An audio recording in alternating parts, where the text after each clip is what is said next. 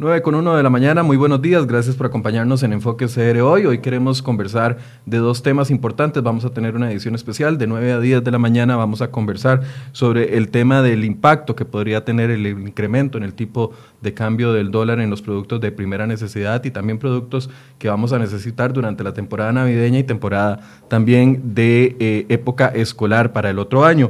Eso va a ser de 9 a 10 y de 10 a 11 vamos a estarle llevando toda la explicación con detalle de lo que sucedió ayer con la declaratoria de ilegalidad de la huelga en primera instancia del Ministerio de Educación Pública, con la reversión que hizo un juez, un tribunal de apelaciones, que vuelve eh, esa ilegalidad ya está en cero. ¿Cómo queda?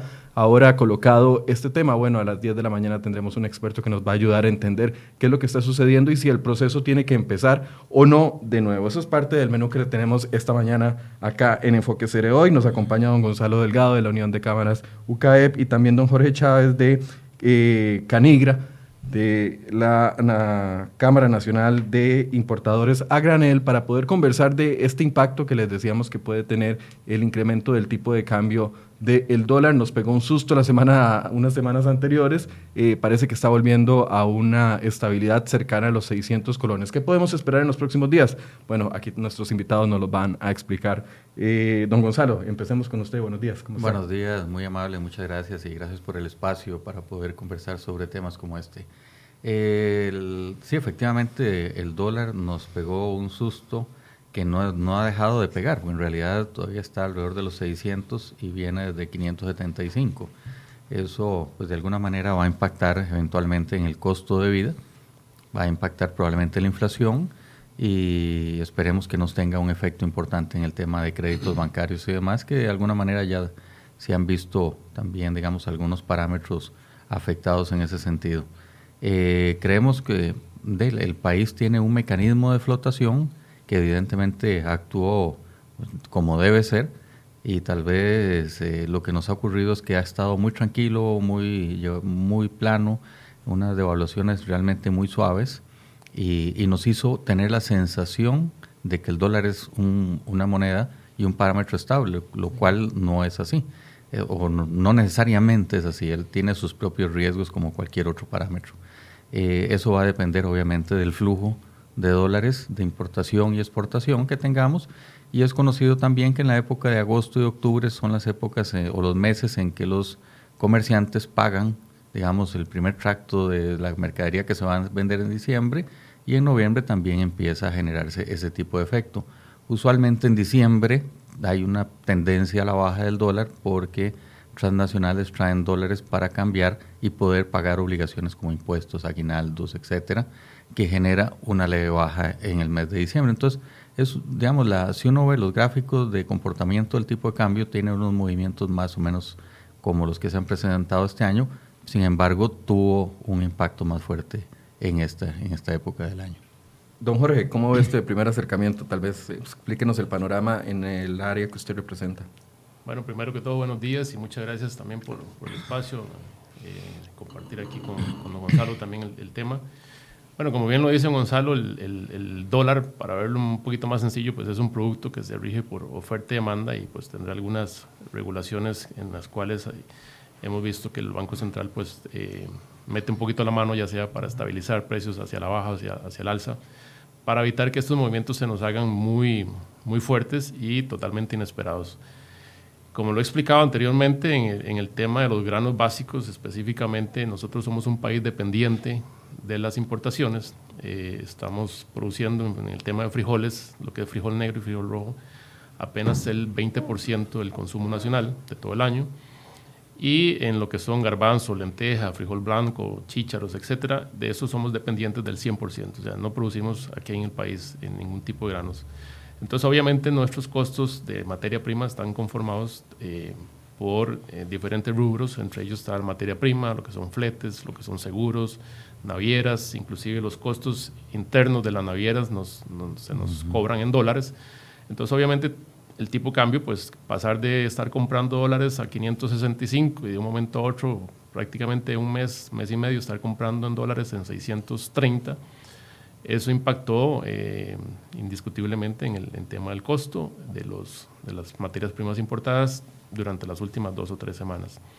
Eso obviamente pues va a traer un, un incremento en, los precios al consumidor. Eh, como ustedes bien saben, los, los precios de los frijoles y los precios de las leguminosas son eh, libres, no tienen ningún precio regulado por ley.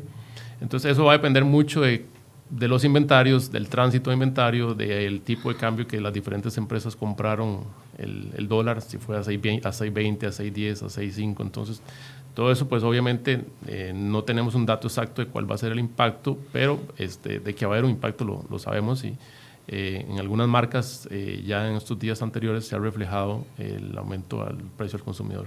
Ahora, este aumento, como decíamos, pasamos de 565, 570 a 620, ahora estamos estabilizados más o menos alrededor de los 600 colones, sin embargo, ese aumento de 560, 570 ya de por sí aunque se estabilizara a 630, eh, a 600 colones, ya eh, implica eh, gastos inmediatos que ya se incurrieron. Sí, efectivamente, eso aproximadamente creo que es un 6%, 7% de evaluación con respecto al, al, valor inicial de los 565. El otro tema que también va a impactar un poco es que en, en las épocas finales del año, cuando el gobierno decreta un desabasto de frijol, Normalmente siempre esperamos que las cosechas que nos abastecen en los últimos 10, 12 años ha sido la cosecha de China, que normalmente en los últimos 8 o 10 años ha sido una cosecha que tiene un volumen mayor a las 120 mil toneladas de frijol negro. Este año no superó las 40 mil toneladas de frijol negro. Ni la mitad. Entonces tenemos un impacto fuerte en el costo de la materia prima, porque normalmente siempre en esta época el costo de la materia prima tendía a tener un, hacia la baja, o sea, los precios venían, venían bajando. Pero ¿qué pasa? Pasar de tener inventarios prácticamente cero en China y tener inventarios de, de una cosecha que se esperaba de 120 mil toneladas a tener una cosecha de 40 mil toneladas, obviamente el precio nunca bajó, ni va a bajar. Entonces, eso obviamente también va a impactar un poco en el tema del, de los precios de los productos que vienen procedentes de China que van a empezar a ingresar a partir del mes de diciembre. ¿Se ha calculado cuánto puede ser ese impacto? Yo sé que usted ya me dijo que depende del tipo de materias primas que se haya comprado y en el momento en que se haya comprado, pero podríamos decir eh, alguna cifra aproximada de cuánto podría ser el impacto, al menos en frijoles y en todas las leguminosas. En, el tema de las compras es, muy difícil saberlo porque es, es, un tema de materias primas y cada empresa es libre de comprar en diferentes países eh, bajo diferentes este, compuestos de aranceles, ya sea que unas tengan cuotas de desabasto, otras no tienen cuota de desabasto. Entonces, por ejemplo, para que tengamos una idea, la empresa que tiene cuota de desabasto y, y puede importar ya sea de China o de otros mercados, pues no va a tener que pagar el arancel, que normalmente son 30%. Las empresas que no tienen cuotas de desabasto van a tener que pagar un 30%. Ahora bien, el desabasto este año fue apenas 5 mil toneladas de frijoles. Esas 5.000 toneladas nos alcanzan para el consumo de aproximadamente mes y medio, dos meses. Lo cual significa que a partir de enero ya ese desabasto se acaba y todas las empresas tienen que pagar impuestos, independientemente si tienen o no tienen cuota, porque ya se gastó. Entonces, es un tema que todavía realmente no sabemos. Estamos viendo a ver si se puede hacer alguna importación, depende del volumen de Centroamérica, ya sea que Guatemala o Nicaragua pueda abastecer, Pero Nicaragua y Guatemala son mercados muy pequeños, o sea, los excedentes que tienen de frijol negro son, son muy pequeños, lo cual no alcanzaría para eh, abastecer el mercado nacional en los, próximos, en los próximos meses del año 2019. Ya para en febrero o marzo tenemos cosecha local. La cosecha local normalmente sale en los cantones de, de La Cruz, Upala y Los Chiles. Esa cosecha históricamente también es de aproximadamente unas 8 mil toneladas. Entonces, como vemos, las tenemos limitaciones de inventario. cuántas toneladas necesitamos al mes o consumimos al mes? Alrededor de unas 4.000 toneladas entre frijol negro y rojo, de las cuales el 70% es frijol negro y el 30% frijol rojo. Don Gonzalo, eh, hablábamos de una combinación de, situaciones. Nos sube el tipo de cambio, de repente la inflación sube también, suben los precios de la gasolina por una razón completamente distinta, externa, pero también por una razón externa, que es el, tipo de cambio. ¿Cómo esta combinación puede afectar otros productos que no sean los que ya nos hablaba don Jorge? Bueno, de forma muy clara, Costa Rica, y bien lo dice don Jorge, tenemos, digamos, un modelo de economía donde somos servicios. Básicamente nuestro, nuestras exportaciones vienen por el lado de turismo, call center en servicios, algunos eh, productos importantes de zonas francas, algunos pequeños productos agrícolas que se exportan, pero ya no es tan significativo, incluso el café ya no es tan significativo entre la canasta, pero sí generamos una gran cantidad de importaciones, digamos frijoles es una y otro montón de productos, y nuestra balanza de exportación e importación está apenas en la línea, ¿verdad? Que a veces se ajusta con, con inversión extranjera directa que va disminuyendo claramente en estos años por temas de competitividad. Si nosotros no logramos ser más productivos, eh, lo que va en, en, términos de exportación, lo que va a ocurrir es que se nos va a desbalancear y vamos a tener más necesidades de dólares que los que producimos. Eso podría generar eventualmente una inflación muy importante, podría generar, digamos, eventualmente hasta, digamos, incrementos en la canasta básica y etcétera, que podrían ser mayores a los previstos, digamos, usualmente. Eh, o históricamente en los últimos años. Yo creo que nos podría afectar de manera importante, sobre todo al ciudadano, eh, en términos de qué puede comprar con su salario. Y eso al sector privado le preocupa mucho y la desestabilidad también puede venir por efectos, digamos, de, de la deuda que tiene el Estado, digamos, su porción en dólares, que tiene que conseguir dólares para pagar, y eso también puede generar eventualmente un aumento en el tipo de cambio. O sea, tenemos eh, muchos efectos. Bueno, internacionalmente el precio del petróleo anda por 70, cuando el gobierno anterior lo recibió básicamente en precios de 40, eso también está impactando. Y tenemos probablemente una subida de tasas de, digamos, en Estados Unidos de entre un medio por ciento y un por ciento más para el año que viene, eso también va a afectar. Y como ve, si, con todo lo que he dicho, tenemos un cóctel bastante diverso de factores que pueden afectar la economía costarricense que si no nos abocamos a ser más eficientes y más productivos, difícilmente, digamos, vamos a salir eh, con daños menores. Ahora, ese cóctel nos vuelve muy frágiles eh, como para que sucedan estas cosas que sucedieron en los últimos tres, tres meses o los últimos dos meses con el tipo de cambio. Eh, productos, por ejemplo, como los que son derivados del maíz, que sabemos que prácticamente eh, lo importamos todo y aquí de, comemos mucho maíz, mucho pan, mucha harina. Eh, eh, podríamos ver incrementos en ese tipo de productos. Claro, y no solo eso, sino en la leche también, y muchas veces en el caso de la carne, en el caso del pollo, en el caso del cerdo, todos ellos consumen maíz en, sus, en su alimentación para poder desarrollarse. Entonces ahí podría haber un incremento en el costo, digamos, de, de ciertos productos de la canasta básica y volvernos menos competitivos aún de lo que ya somos. En el caso del cerdo, hay importaciones de Chile bastante importantes en Costa Rica, que uno diría, bueno, eh, mejor compremos lo más barato fuera. Eso podría ser una solución. Sin embargo, conseguir a veces los dólares para pagar podría ser eventualmente otro problema. Con el menú y el cóctel que tenemos en este momento de fragilidad, por así decirse, podríamos esperar un diciembre y una cuesta de enero eh, un poco más complicada que años anteriores. Yo diría, digamos, que las señales se están dando desde hace un buen, unos buenos meses atrás, desde que inició este gobierno, por lo menos me parece que ha sido muy responsable eh, de hablar sobre las finanzas públicas. Si uno ve las, digamos, los diferentes parámetros de Costa Rica, el gran defecto nuestro como economía es el déficit fiscal. Tenemos una serie de gastos vía presupuesto importantes que no se logran arreglar vía ingresos, ¿verdad? El presupuesto. Por otro lado, se habla de elevación, digamos, de impuestos en Costa Rica. Sin embargo, si vemos los parámetros últimos del Fondo Monetario, que nos calificó con 8,5 en el 2010 de evasión y elusión, estamos en 4,5 en este momento. Se ha recuperado y ha habido mucho camino que ha desarrollado no solo la hacienda pública, sino también el sector privado en función de mejorar ese parámetro. Ahora, eso no es suficiente si el gasto aumenta al doble que el ingreso, ¿verdad? Y eso es lo que ha venido sucediendo. Eh, yo diría, digamos, que tenemos un año de muchísimo trabajo en el 2019, donde ojalá pueda resolverse bien el tema fiscal, que apenas es un aire para poder hacer otras reformas, como sería empleo público, que ya se ha hablado, ya la ministra también ha hablado, que es el siguiente punto de agenda, y hay otro punto de agenda que es reforma del Estado. El Estado por sí tiene que ser más eficaz. Hablábamos hace un momento, antes de iniciar el programa, que muchas de las producciones en otros países son mucho más eficientes por la tecnología que logran incorporar a su, a su proceso. En Costa Rica tenemos una serie de procesos o una serie de productos que no pueden ingresar al país por un tema de, trámites, ¿verdad? Entonces, digamos, hoy veo el anuncio de la ministra de, Economía con la de Salud indicando que van a aligerar el plazo, el plazo de importación de medicamentos que era un tema también que a veces encarece, encarece medicamentos y, y por otro lado deberíamos generar una posibilidad de importar otro tipo de medicamentos de mucho más efectividad. Ahora, le hago la misma pregunta que le decía a don Jorge.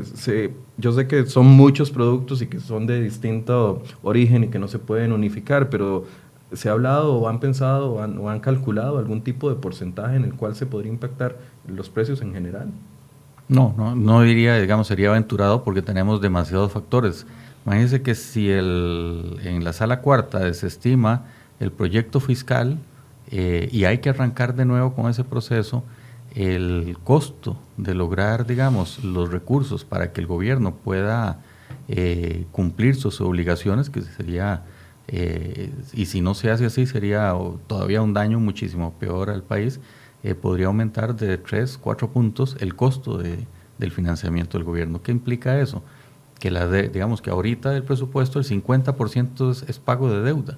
Si se aumentan esos cuatro puntos, cuando ya estamos pagando 5 o 6, 4 más significa que probablemente pasemos a un 4 o 5% más, que pareciera poco, pero eso es prácticamente una veinteava parte. eso va a tener que venir a deprimir el tema de inversión eh, pública en varios sentidos. Uno es infraestructura, otro es inversión social, pero manteniendo siempre el mismo costo burocrático.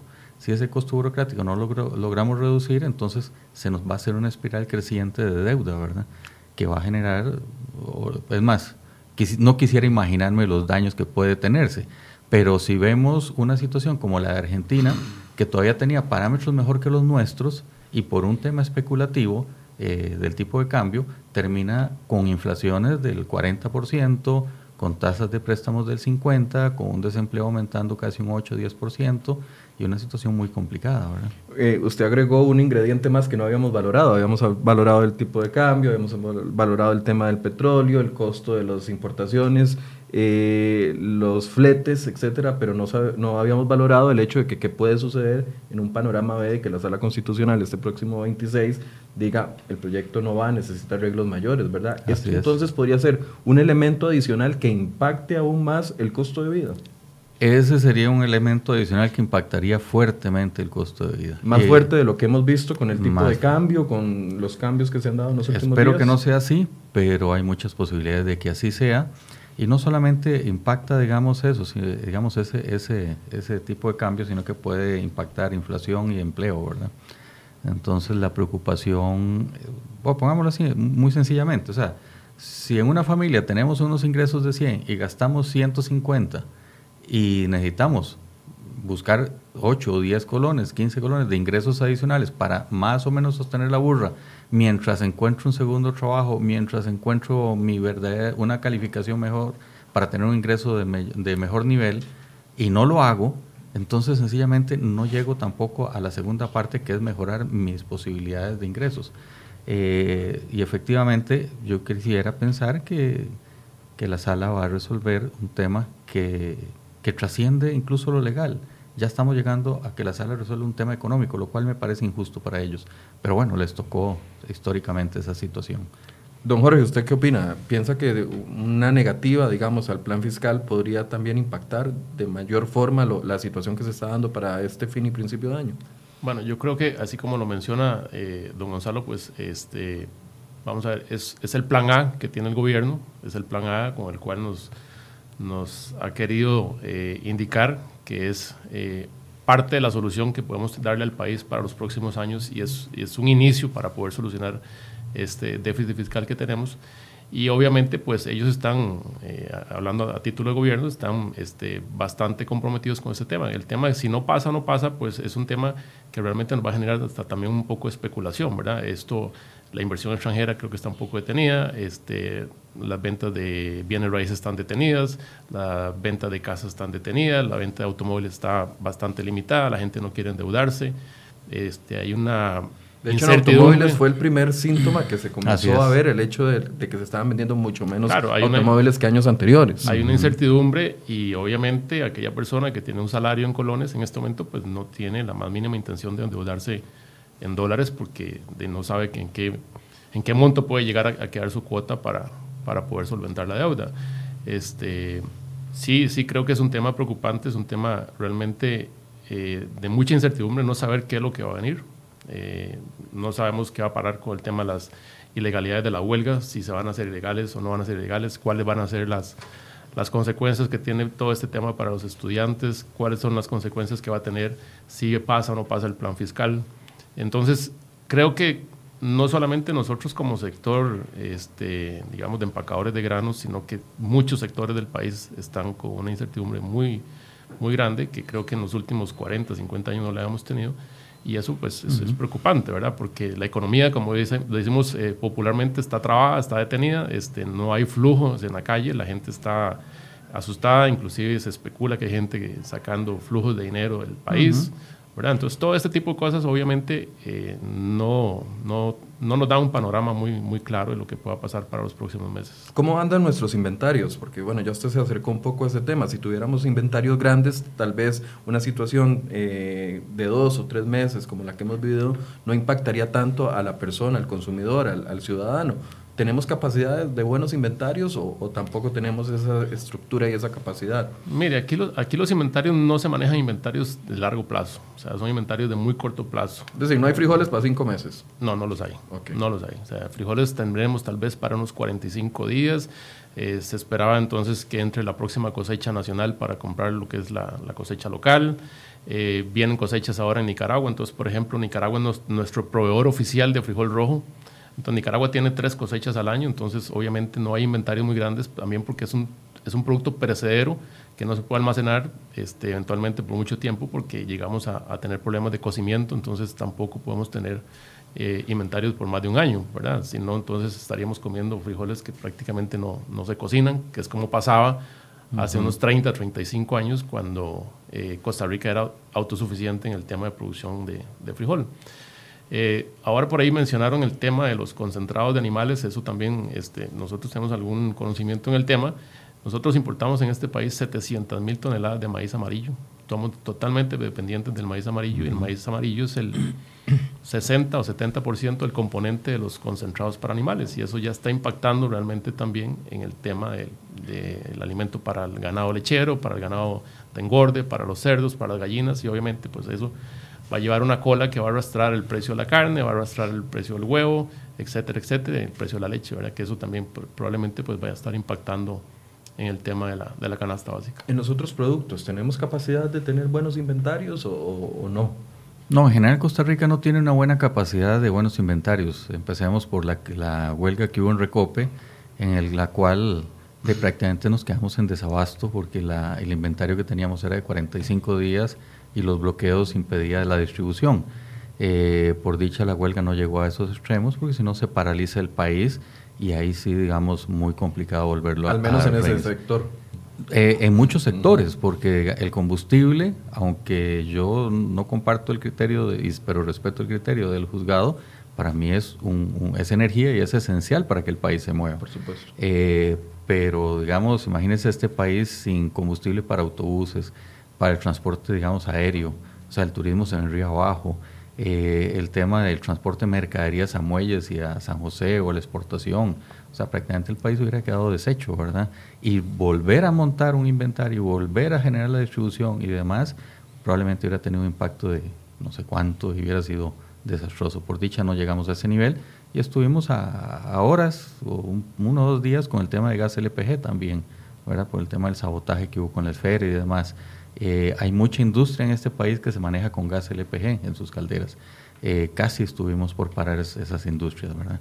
¿Ustedes han notado que las ventas han bajado? ¿Han, notado una, disminución importante en las ventas? Tal vez desarrollemos esa, idea. Empecemos por usted. Nosotros lo, lo, que hemos notado es que, por ejemplo, ya las familias no te hacen la compra mensual ni quincenal. Las familias ahora en su mayoría van día a día. Eh, ya no compran este, el, abastecimiento de granos básicos para tenerlos en la alacena de la casa durante un mes.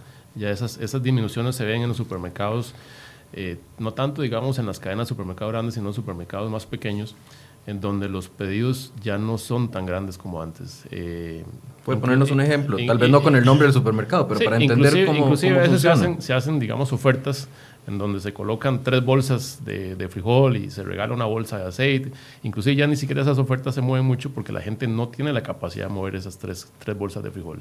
A pesar de que se las va a comer en el mes. ¿verdad? Eh, es un tema importante. Sí las va a necesitar, pero tal vez no tiene el efectivo o la capacidad de pago en ese momento, entonces lo que se vende es una bolsa. Y ya entonces este, no estamos viendo eh, que la mercadería de canasta básica se mueva tan rápido como se movía, digamos, en años anteriores.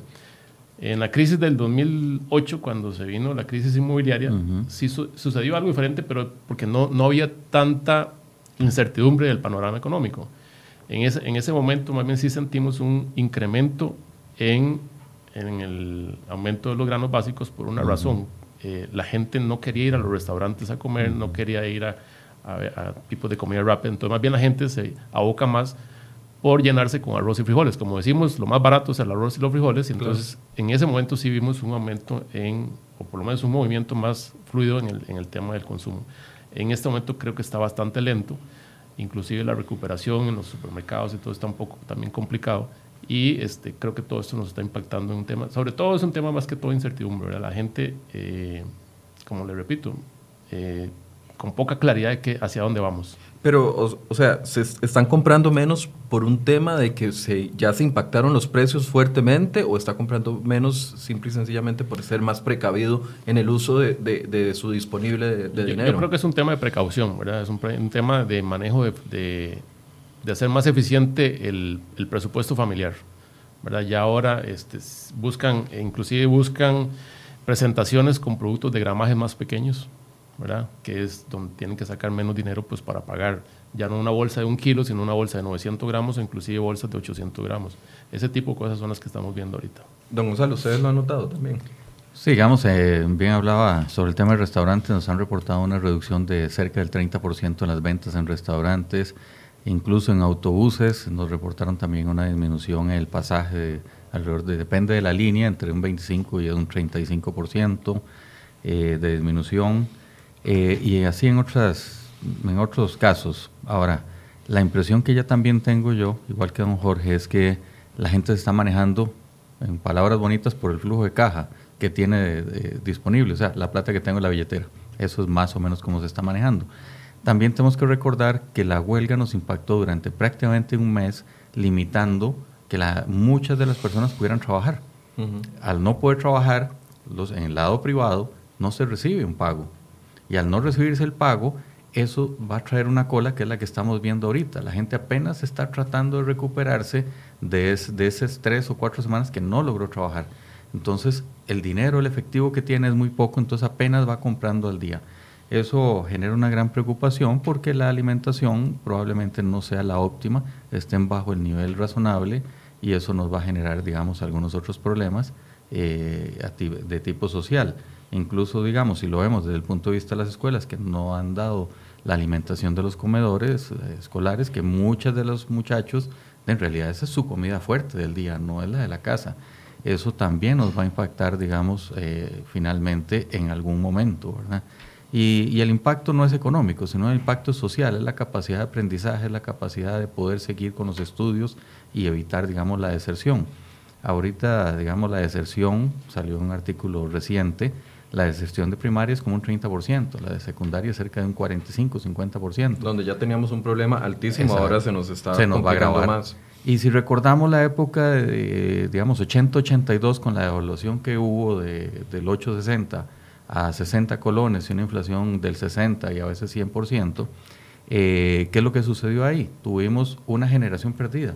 Muchos de, las, de los muchachos que, hijo, y adolescentes de esa época no lograron terminar la primaria y muchos y la gran mayoría secundaria. Y eso es una generación perdida que ahorita tenemos con pensiones de ayuda, eh, digamos ayudas de limas, etcétera. Pero son personas que no lograron desarrollarse y yo creería que sería importante tomar conciencia en ese sentido en los efectos de una huelga o de los efectos que está teniendo el país en el tema fiscal para evitar tener algunos otros ciudadanos en ese tipo de condición a futuro. Ahora, sabiendo que la gente está comprando menos, aunque todavía no han visto el impacto real, digamos, del costo, en, el costo de los productos, eh, ¿quién va a asumir? Y esa es una gran pregunta, ¿quién va a asumir eh, ese impacto eh, del tipo de cambio, verdad? ¿Están dispuestos ustedes a, trasladar, a asumir una parte dentro de, la, de, los, de las ganancias prácticamente que, que, ustedes tienen con tal de que la gente sí compre los productos o, cuál es la estrategia que están planeando? Bueno, digamos, en eso es una estrategia de cada empresa, pero indudablemente va a generarse eventualmente una competencia importante a la hora que nos, nos están vendiendo los productos. ¿Qué puede suceder ahí? Pues efectivamente ciertas empresas podrán rebajar un poco sus márgenes y otros serán más agresivos y probablemente saldrán de mercado, que eso es la forma bonita de decir que quiebran, ¿verdad? Eh, o que cierran antes de tener una quiebra irresponsable. Eh, ¿Quién va a asumir eso? Al final de cuentas va a ser todos los ciudadanos de este país que no van a tener acceso a productos o que o los productos que hay no se pueden pagar.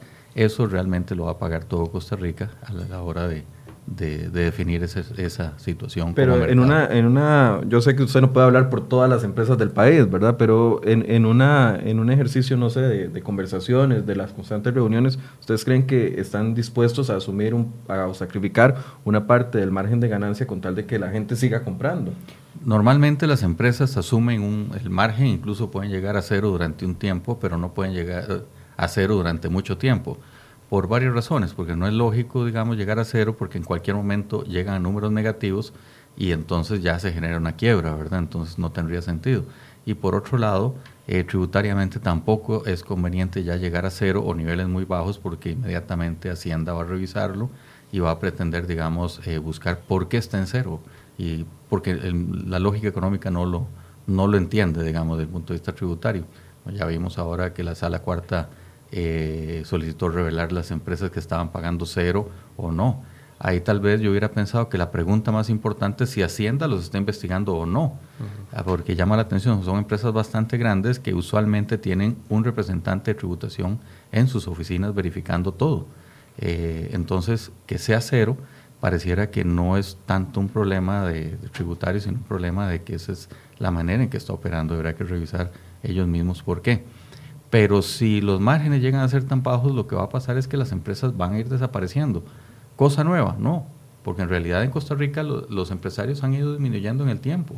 Digamos, del 2010, que habían 5,5% de, de costarricenses empresarios, en el 2014, 2015, por ahí, 2014, quedaban cuatro y medio. O sea, en cuatro o cinco años desapareció un 1%, que parece con, con un ambiente muy favorable Con un ambiente favorable. Y desaparece un 1% que representa el 20% de los empresarios. Es mucho.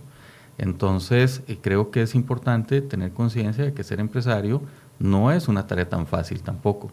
En Costa Rica tenemos muchísimas regulaciones, que es parte de lo que hablábamos al inicio, de que el Estado debe ser más eficiente y debe enfocarse en lo que sí importa. Entonces, y promover, digamos, el emprendedurismo eventualmente, que yo creo que ese emprendedurismo debería arrancar muchísimo por los ciudadanos en sí y en las pequeñas y microempresas que normalmente en todo el mundo son el 80% de las empresas de un país, pero formales. En este momento tenemos un 45% de la economía informal que tiene un gran premio por mantenerse ahí, obviamente. Pero si llega a crecer de cierto nivel, ¿qué es lo que va a pasar? Empieza a ser objeto de revisiones y demás. Entonces también limita el crecimiento de esas empresas al no haber un puente para que la empresa que nació, digamos, en un tallercito ahí informal, pueda eventualmente formalizarse. El, mecanismo estatal no se lo permite en este momento. Eh, don Jorge, del, sector que usted representa, ¿cree que están en la capacidad de asumir una parte en los márgenes de ganancia para que el, ciudadano siga comprando? ¿O eh, eso eh, son, son tan pequeños que no podrían impactarlos? O? Bueno, para dejar claro, creo que el impacto se va a dar ya a nivel de consumidor, o sea, sí va a haber un impacto. Nosotros toda la industria en realidad es dependiente, como lo digo al inicio, de, las importaciones en un 90-95%. Obviamente esto impacta directamente en el, costo. Aquí muchas empresas tal vez lo que va a hacer es que tal vez unas van a actuar más rápido que otras, pero al final a todas la bola nieve nos va, nos va a pasar por encima. Este, tal vez algunas que tengan inventarios de un mes o mes y medio en sus bodegas, que compraron dólares este, probablemente a niveles abajo de los, de los 600. Eh, obviamente tal vez estas empresas van a tener eh, un proceso más lento a la hora de acomodar sus precios. Aquellas otras empresas que no tenían inventario y que ya obviamente compraron dólares a 620 o más, pues obviamente van a tener que hacer un, un incremento en sus, en sus precios. Pero aquí también, digamos, algo importante que, que hay que mencionar en, la industria propiamente eh, de empacadoras de frijol o, importadoras de frijol. En los años 93 fue cuando el negocio de los frijoles se liberó. estamos hablando de hace más o menos unos unos 25 años, 30 años aproximadamente. Entonces, ¿qué es lo que pasa? En aquel momento apenas habían unas cuatro o cinco empresas eh, dedicadas a la, al empaque de frijol, ya en bolsas eh, impresas y bajo ciertas normas de calidad. Y lo que en estas empresas han venido haciendo, porque efectivamente tenemos una disminución en el consumo de, frijol, eh, la gente ha dejado de comer frijoles durante los últimos 35 años a niveles casi que a la mitad de lo que teníamos en los años 70. Entonces, estas empresas lo que han hecho, o lo que hemos hecho en algunas empresas es diversificarnos no solamente en el área de frijol. Antes eran, eran ventas solamente de frijol negro y frijol rojo, ahora hay ventas de lenteja, hay ventas de garbanzo, hay ventas de harina empacada, hay ventas de arroz precocido, hay ventas de arroz eh, blanco, eh, inclusive hay algunas que están con alimentos para animales.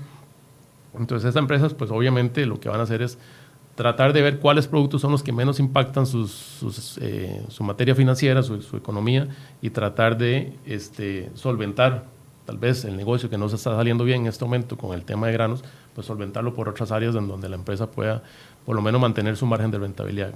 Hay que dejar claro que la empresa privada pues eh, tiene que tener un margen de rentabilidad para sobrevivir. Si no lo tiene, pues le van a poner un candado al portón, va a haber desempleo, va a despedir la gente y nadie, ninguna empresa va a trabajar en este momento por, por un margen cero o teniendo pérdidas. O sea, creo que ninguna empresa en este momento está dispuesta a hacer eso, y menos en una situación económica en donde realmente no sabemos cómo, cómo se nos van a venir los, los, los próximas variables macroeconómicas, cómo nos van a afectar tipo de cambio, cómo nos va a afectar tasa de interés. Ya no solamente aquí a nosotros nos está afectando el tipo de cambio, sino que también el incremento en las tasas de interés para aquellas empresas que tienen deudas, para aquellas empresas que manejan una línea de crédito para hacer sus compras a nivel internacional, eso también está impactando en el costo de las materias primas. Así que eh, es un tema difícil saber si hay alguna empresa dispuesta a, mantenerse eh, con márgenes de rentabilidad en cero o, perdiendo dinero. Pongo, pongo en, tela, en tela de duda que alguna empresa lo quiera hacer en este momento. Este, pero bueno, hay formas de hacerlo. Si tiene productos un poquito más rentables, pues probablemente va a trazar el tema de los aumentos de precio eh, de los frijoles o el arroz o lo que sea. El arroz en este momento, digamos, es una situación también hasta media complicada porque es un precio fijado por ley. Me estoy metiendo tal vez en otra área, pero el arroz tiene un precio fijado por ley. El 50% del consumo de arroz es importado.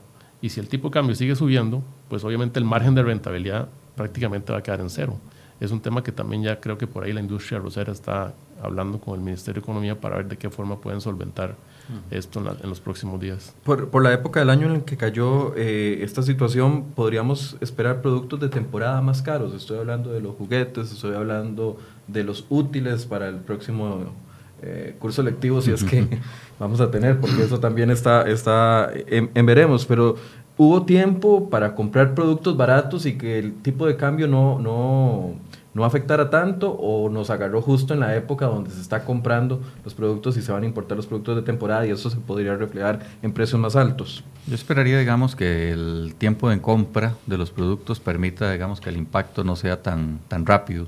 Sin embargo, probablemente para el otro año, ya enero, febrero, ya se empiece a sentir, digamos, eh, el precio eh, sobre todo en, en, productos que no son de temporada. En Navidad probablemente no lo sintamos mucho, porque eso se compró, como decía yo, en agosto y probablemente se pagó una parte en octubre, una cosa así, cuando parcialmente, digamos, afectó. Pero en el caso de, de cuadernos, lápices y cosas que son importadas, que probablemente lleguen para febrero, ahí podríamos estar viendo, digamos, ese tipo de efectos, sí, indudablemente. Ahora, yo, yo sé que eh, muchos aplauden la, la, actitud con la que entró el nuevo presidente del Banco Central diciendo, bueno, no vamos a vivir engañados con el tipo de cambio del dólar, vamos a dejarlo que fluctúe, no vamos a seguir gastando las reservas, y, y, se liberó y, y, lo anunció, pero fue una, fue una profecía cumplida muy rápido, ¿verdad? De repente vimos el golpe de inmediato sabiendo que el sector eh, privado es el que genera la mayoría, casi que el 85% creo yo, del trabajo en este país, del empleo, eh, fue un golpe que se tuvo que haber hecho más controlado en el sentido de no afectar a las empresas que son las generadoras de empleo. Tal vez empecemos por don, don Jorge y después don Gonzalo. Yo, yo creo que aquí hubo un componente que, que era muy difícil de prever, que es el tema de la especulación en el dólar. Entonces, al, al, crecer tanto el tipo de cambio, eh, por lo menos en 10 o 15 colones de, en cuestión de una semana, se creó una expectativa de que el dólar iba a subir a 680 o 700 colones en un corto plazo. Entonces, esto también generó que mucha gente que no está metida en el negocio, eh, sino que es a título personal, que tiene sus ahorros en colones, empezara a comprar dólares solamente por el miedo de poder tener una moneda un poco más fuerte que el colón. Entonces, no creo que haya sido un tema que se haya podido prever. Eh, es un tema que realmente nos agarró a todos eh, este, por sorpresa. no sabíamos que esto iba a pasar. Claro, porque donde lo dice el, presidente del Banco Central, uno dice, puede subir 10, 15 colones. Es más, recuerdo que había gente haciendo eh, procesos de crédito en julio o agosto y le hacían la estrechez o o el ejercicio que hacen los bancos para ver cuánta capacidad de pago tienen y se lo hacían a 600 pensando de que eso era casi un, un imposible, al menos en este año, y de repente nos golpea de esa forma. Inclusive hubo algunas sucursales pequeñas de algunos bancos que se quedaron sin dólares en algunos días, porque normalmente no manejan un inventario de dólares tan alto como para estarle vendiendo al, al común eh, consumidor o al común, a la persona común que llegue a, a, la, a, la, ventanilla del banco a estar comprando dólares. Y la gente llegaba a comprar dólares de una manera un poquito desesperada y eso creo que hasta algunas sucursales pequeñas de algunos bancos, inclusive públicos y, privados, se quedaron sin dólares por, por, por, algunas horas. Y esa especulación creo que fue un poco más lo que generó que el, que el tipo cambia pues llegar a niveles de 638, 635. Por eso, en el caso de ustedes, hubieran preferido que esta, esta eh, realidad del tipo de cambio hubiese sido más gradual, o sea, con una mayor intervención del Banco Central para que no se disparara tanto.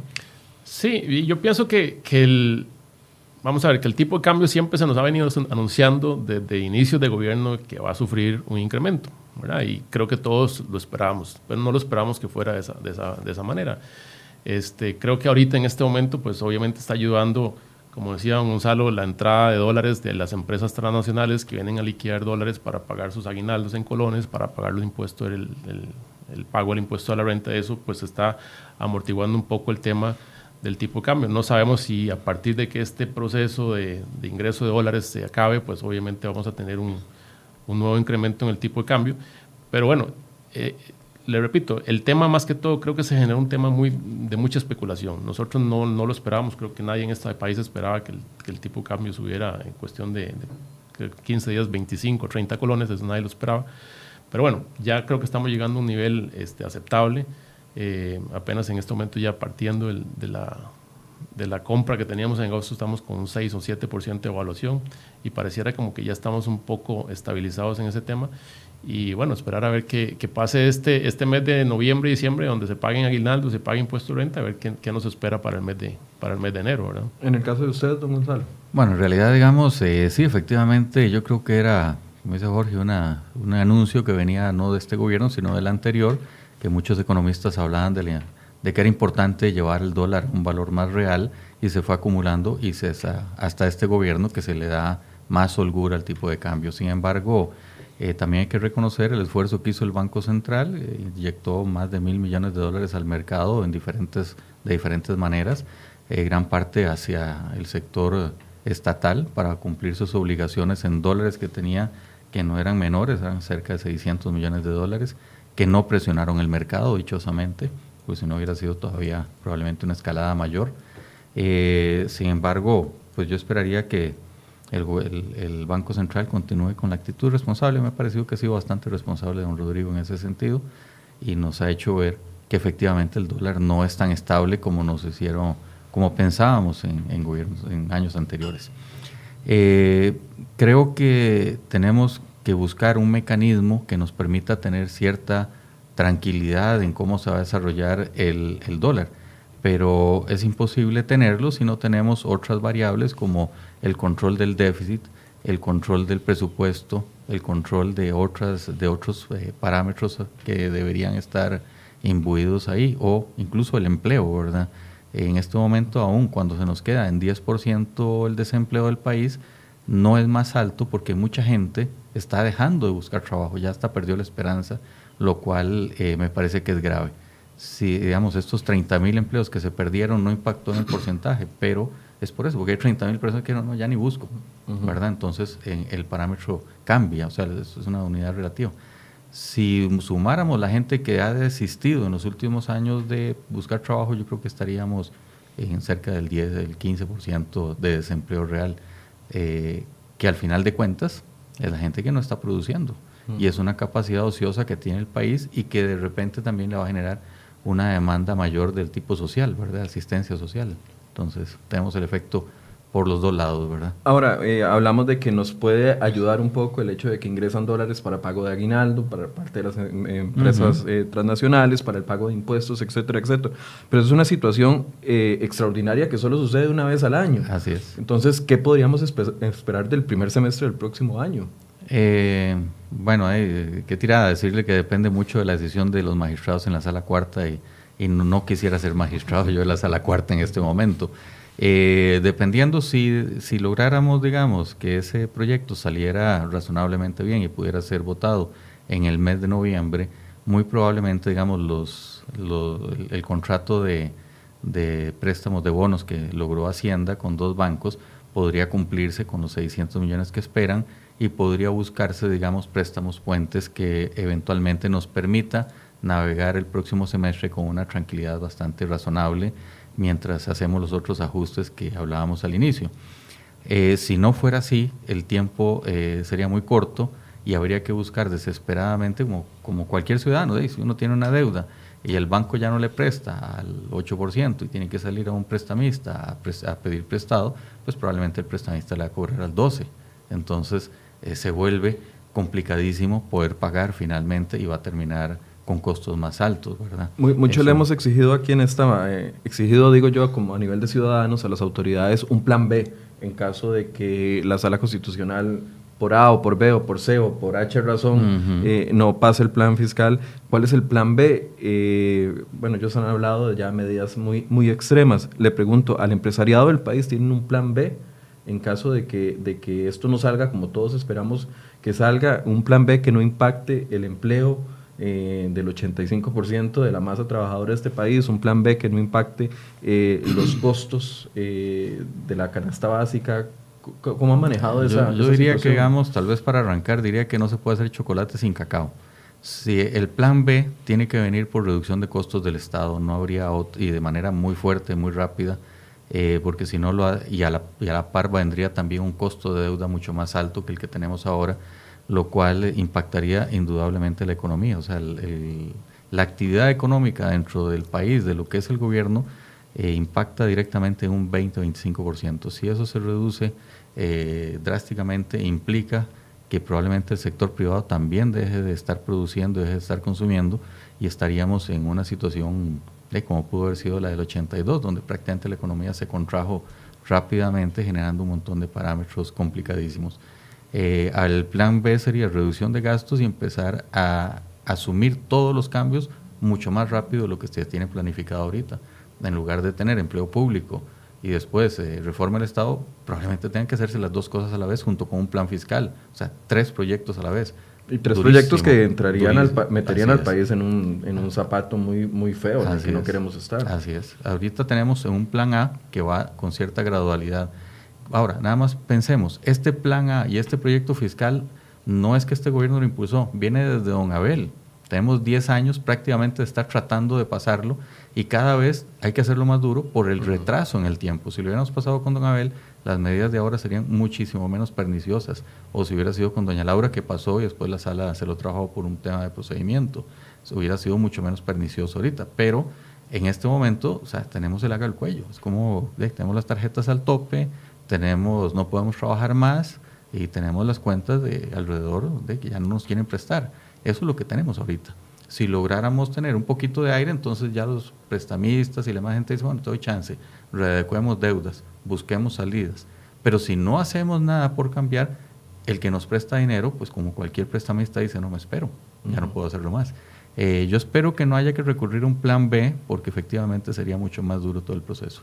en su caso, ¿usted manejan un plan B dentro de la Cámara. Mire, yo igual que don Gonzalo creo que, que, el plan B, este, ojalá no tengamos que usarlo, ojalá no lo tenga que usar el gobierno, porque la verdad que creo que sí va a impactar bastante y bastante fuerte. Sería un tema bastante caótico, creo que para el país, en el caso de que, como lo dice Gonzalo, que el plan B sea una reducción inmediata del gasto público y haya recortes de funcionarios públicos, haya recortes de personal, pues esto nos va a crear un tema de desempleo, va a haber muchísimo más gente desempleada, sin recursos, el comercio se va a detener y este, obviamente nosotros que aunque estamos en, en tema de consumos eh, de canasta básica, productos básicos, este, obviamente, si ese plan B pasa, nosotros también lo vamos a resentir. ¿Por qué? Porque entonces va a haber muchísimo menos gente con menos dinero, con, sin empleo, en donde el consumo de, inclusive de lo básico que estamos hablando acá, que son los granos, también se va a reducir.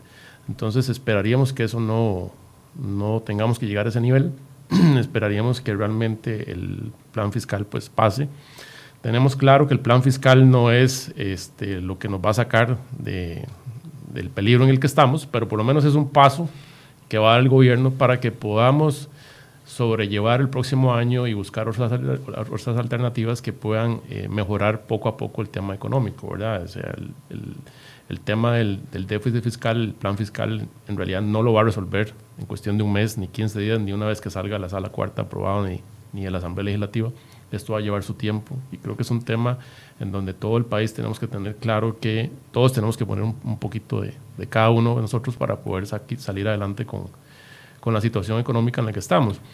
Eh, sí, es, sí es bastante eh, preocupante el tema este de no tener que usar ese plan B. El plan B realmente creo que sí sería un desastre para el país, este, nos llevaría a niveles de desempleo muy altos. Eh, creo que las empresas sí estarían pensando en alguna reducción de, personal, inclusive algunas estarían este, pensando en irse del país, ¿verdad? Porque se va a causar un tema de crisis social, va a haber un tema eh, complicado hasta inseguridad. Y esto pues obviamente va a impactar más en el tema de la empresa privada. Es que yo creo que no hemos valorado el hecho de que, por ejemplo, en uno de los casos más extremos, como lo han dicho los que saben, la misma ministra, don Noguia Costa, viceministro, que de, el plan B es que venga el Fondo Monetario Internacional, nos preste, pero con las condiciones. Una reducción en la planilla del Estado, que es una planilla que recibe muy buenos salarios, impactaría directamente la economía. Y muchos no hemos analizado, decimos, de que recorten los salarios que están muy altos y listo, ¿verdad? Pero eso también tendría un impacto para las clases más pobres del país. Así es, y el Fondo Monetario, que pareciera que es como el papá de los tomates, tampoco es así, no es que viene rápidamente, tiene un proceso que no es muy rápido para resolver usualmente, digamos, eh, como cualquier persona que le presta dinero, digamos, si yo le prestara dinero a Jorge y Jorge eh, no me está pagando y me pide una readecuación, pero no está haciendo nada por formalizar, mejorar sus, digamos, reducir sus gastos, aumentar sus ingresos, eh, alguna cosa de esa, le digo, no, Jorge, yo no le puedo readecuar porque, porque usted no está haciendo nada. Eso, esos procesos tardan un año o dos años. Entonces, la situación del país sería muy complicada. O sea, levantarlo de ese año o dos años es complicadísimo. Por eso es que uno entiende un poco y agradece que las calificadoras de riesgo no se hayan pronunciado desde agosto, porque si se hubieran pronunciado nuestro costo de deuda ya, ya hubiera subido y no ha subido gracias a eso. Si no logramos pasar, se van a pronunciar y van a decir, no, son unos señores que están relativamente irresponsables, muy tranquilos en Costa Rica, no están haciendo nada por mejorar sus condiciones y así como, digamos, el tipo de cambio subió por una cuestión de percepciones, las calificadoras lo que hacen es eso. Mucha de, su calificación es la percepción que tiene de un país por resolver su, su situación.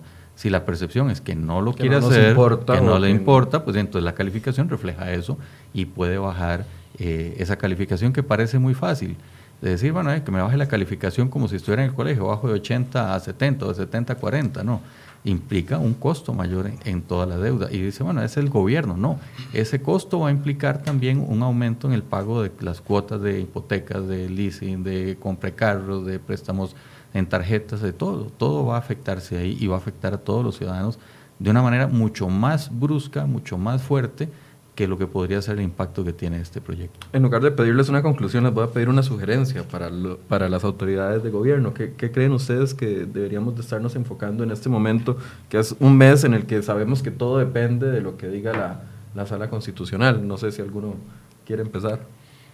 Bueno, yo, yo tal vez sugerencias difícil darlas en este momento, ¿verdad? Porque creo que hay muchas variables que tocar a nivel de, de gobierno y, y obviamente pues eh, hay un tema político, hay un tema social, económico complicado. Yo sí creo que eh, si ya el gobierno este, como lo dijo don, don Gonzalo, este, este, este plan fiscal se debió haber aprobado desde hace muchísimos gobiernos y si ya este gobierno tuvo la valentía de, de afrontarlo, este, pues que no se salga de esa línea. Yo pienso que ya estamos eh, eh, en una línea en donde ya sabemos que el plan fiscal tiene que venir, hay que hacer ajustes este, y, tratar de mantenernos en, en, ese sentido este, apoyando. Eh, creo que el, gobierno ha sido, lo repito, valiente de tomar esta decisión. Es un tema de, poco, de poca popularidad subir impuestos en un país.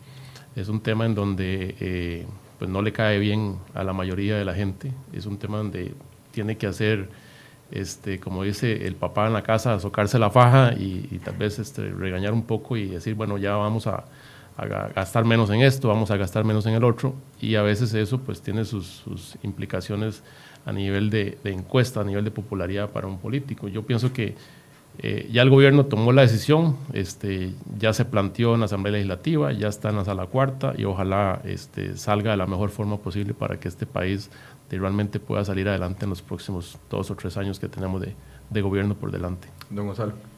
Bueno, yo diría que efectivamente, como dice Jorge, el gobierno ha hecho las cosas que tenía que hacer. Eh, ningún gobernante, me imagino, que quiera entrar para subir impuestos, eso no es popular. Eh, entonces es poco lo que uno pueda sugerirle al gobierno. Eh, que no afloje, efectivamente, que no afloje con este tema, que no afloje con el tema de empleo público, que no afloje con reforma del Estado, que son los caminos claros para tener un país más eficiente. Con reforma procesal laboral. Eh, la reforma procesal laboral hay que revisarla e interpretarla bien. No tiene lógica y sentido que alguien que no trabaja reciba el pago por no trabajar. Creo que no solamente no es lógico, sino que no es justo, porque la mayoría de los costarricenses sí sufren los efectos. El que no trabajó, como dijimos al inicio, no recibe un pago, ¿verdad? Y no, no está bien que otro vea que por no trabajar eh, genere eso. Eh, yo diría que más bien la sugerencia mía sería para todos los costarricenses, todos los que vivimos en este país, para que estudiemos el tema y le encontremos el sentido lógico y vamos a entender que tenemos que buscar alguna alternativa.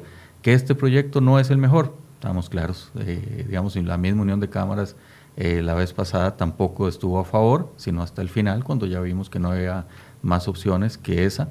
Y me parece que este proceso ha sido bastante consensuado, bastante revisado y es el, menos eh, fregado de todos, digamos. Bien, muchísimas gracias a ambos por este tiempo, por eh, explicarnos la posición que tienen ambos desde, desde las diferentes entidades que representan.